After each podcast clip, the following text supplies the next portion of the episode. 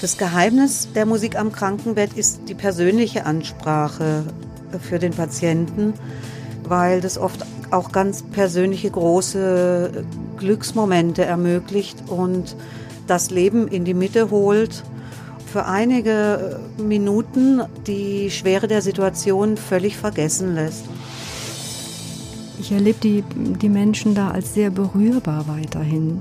Alle freuen sich mit, wenn ein Geburtstag ist oder wenn eine Familie auch gut Abschied nehmen kann, falls schon mal jemand stirbt. Und alle sind sehr bemüht, auch vor allen Dingen die Patienten, die dann nach Hause gehen wieder oder ins Pflegeheim oder ins Hospiz, je nachdem, wirklich auch umfassend versorgt zu verabschieden. Medienwerkstatt Bonn. Podcast. Heute mit Dana Schuster. Hallo. Wir möchten uns dem Thema Leben und Sterben mal von einer besonderen Seite nähern und auch dem Tabu, das das Thema Tod umweht. Dazu habe ich zwei Gäste hier ins Studio eingeladen. Sie arbeiten beide auf einer Palliativstation in einem Bonner Krankenhaus. Was das genau ist, hören wir gleich und noch einiges mehr. Herzlich willkommen, Katharina Scheuwens und Antje Tenhövel. Hallo. Schön, dass wir kommen durften. Ja, herzlich willkommen. Stellt euch doch gerne einmal kurz vor. Ich heiße Antje Tenhöfel und ich arbeite seit fünf Jahren auf der Palliativstation in der Robert-Janker-Klinik in Bonn. Und zwar zunächst einige Jahre ehrenamtlich und seit einem Jahr bin ich angestellt als Entspannungstherapeutin. Mein Medium mit den Patienten umzugehen ist die Musik und zwar speziell die Hafenmusik. Ja, ich bin Katharina Scheulens. Ich habe das große Glück, seit Sommer als evangelische Klinikseelsorgerin an der Robert-Janker-Klinik zu sein und habe mich besonders gefreut, dass dort dieses interdisziplinäre Team auch die Antje ähm, umfasst mit ihrer Hafenmusik, weil ich seit vier Jahren ungefähr auch auf der Uniklinik in der Palliativstation mit einem Klangangebot bin.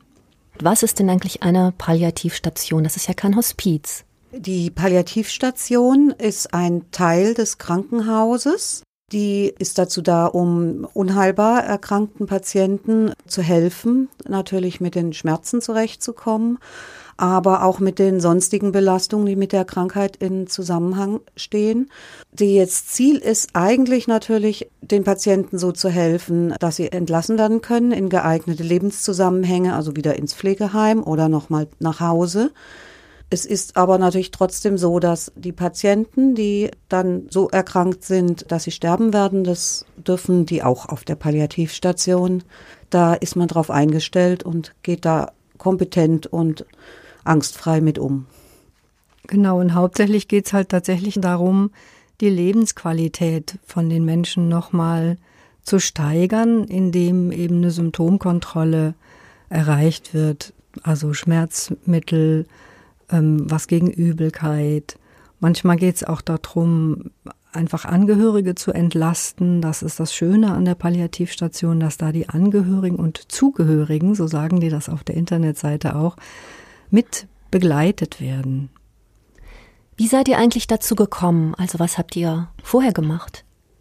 An sich habe ich Kulturpädagogik studiert. Ich habe aber vor 25 Jahren schon die Harfe und die Musik als Ausdrucksmittel entdeckt und habe eben beim Musizieren auch selbst entdeckt, äh, was die Harfe für heilende Wirkung hat, weil sie einfach ganz besondere Klangqualität hat. Deswegen habe ich einen Lehrgang gemacht, der eben speziell für das Spielen am Krankenbett ausbildet. Für diesen Lehrgang sollte ich ein Praktikum machen und habe in der Janker Klinik in Bonn angefragt, weil ich in Bonn-Kessenich lebe und äh, wurde dort mit offenen Armen empfangen. Das heißt, du hm. gehst mit deinem Instrument in die Krankenzimmer? Ja, ich erfahre meistens schon ein bisschen vom Team, wie es dem Patienten geht. Manche fragen auch schon vorher nach mir, manche Patienten. Für andere ist es eine große Überraschung. Und ich bin aber schon so ein bisschen vorbereitet, welche Situation ich vorfinde.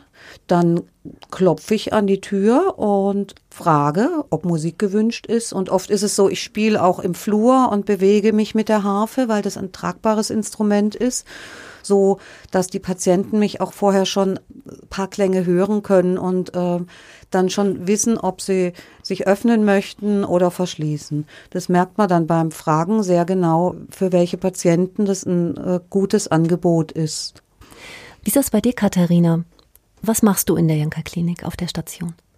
Also, ich ähm, komme auch an und frage erstmal im Schwesternzimmer, wer gerade so da ist und ob die meinen, dass ein spirituelles Angebot da auch willkommen ist. Und ansonsten gehe ich einfach durch alle Zimmer und versuche mich möglichst undramatisch vorzustellen, weil wenn man hört, uh, da kommt die Seelsorgerin, ähm, das äh, wirkt dann oft so wie, uff, jetzt wird's aber echt ernst.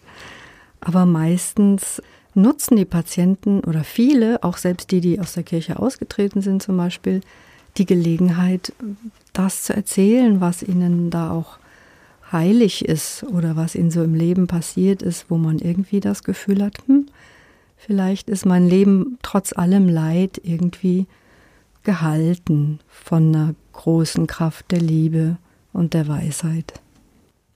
Ähm, wenn ihr uns jetzt mal mitnehmt auf eure Station, wie sieht es da aus? Könnt ihr das beschreiben? Vielleicht möchtest du, Katharina, mal was dazu erzählen. Ich weiß, wie ich zum ersten Mal da reingekommen bin und wirklich überrascht war. Das wirkte wie so ein Fünf-Sterne-Hotel mit roten Vorhängen. Es gibt eine große Wohnküche mit roten Küchenmöbeln und ein Raum der Ruhe, der auch sehr einladend gestaltet ist. Also es wurde auch bei der Innenarchitektur da darauf geguckt, dass die Patienten sich möglichst wohl fühlen, sich warmherzig empfangen fühlen und warmherzig ist jetzt eigentlich das Stichwort. Also das Wichtigste sind wirklich die Menschen, die da arbeiten. Ich, ich erlebe die, die Menschen da als sehr berührbar weiterhin.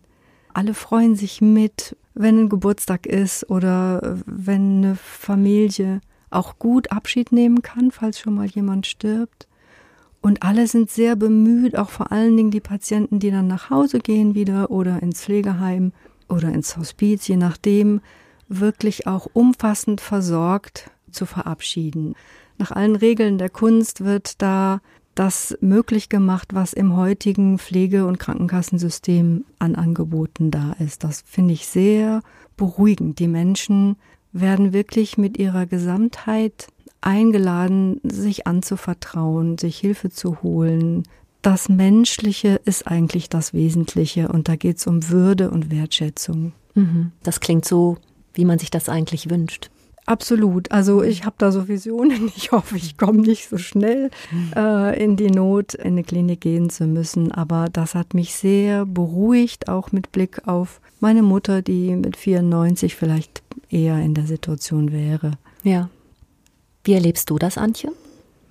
Ich bin da sehr glücklich, in diesem Team auch mitarbeiten zu dürfen, weil es nimmt dem Sterben tatsächlich auch den Schrecken. Äh, die Patienten sind oft, kommen in einem schlimmen Zustand an und wirklich als Notfälle und sehr, sehr schmerzgeplagt. Und dann wird erstmal sich intensiv gekümmert, dass die Menschen schmerzfrei werden und überhaupt ein bisschen Luft kriegen. Und dann geht es den Menschen schon besser und die sind sehr geborgen eben dann auf der Station.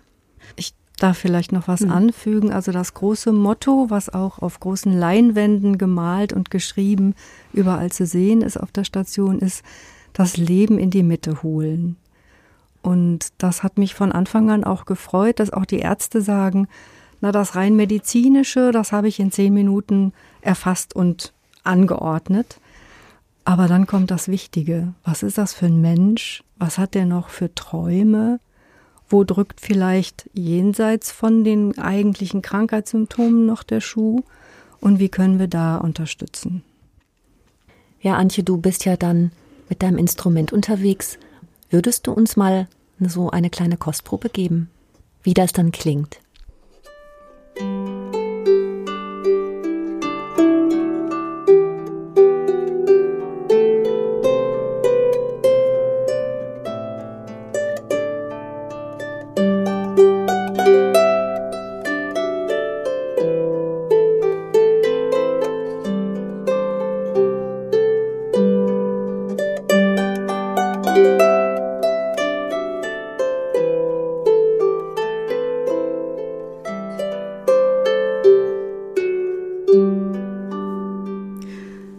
Dieses Stück kommt aus Schottland und heißt Doches. Das ist gälisch und bedeutet Hoffnung.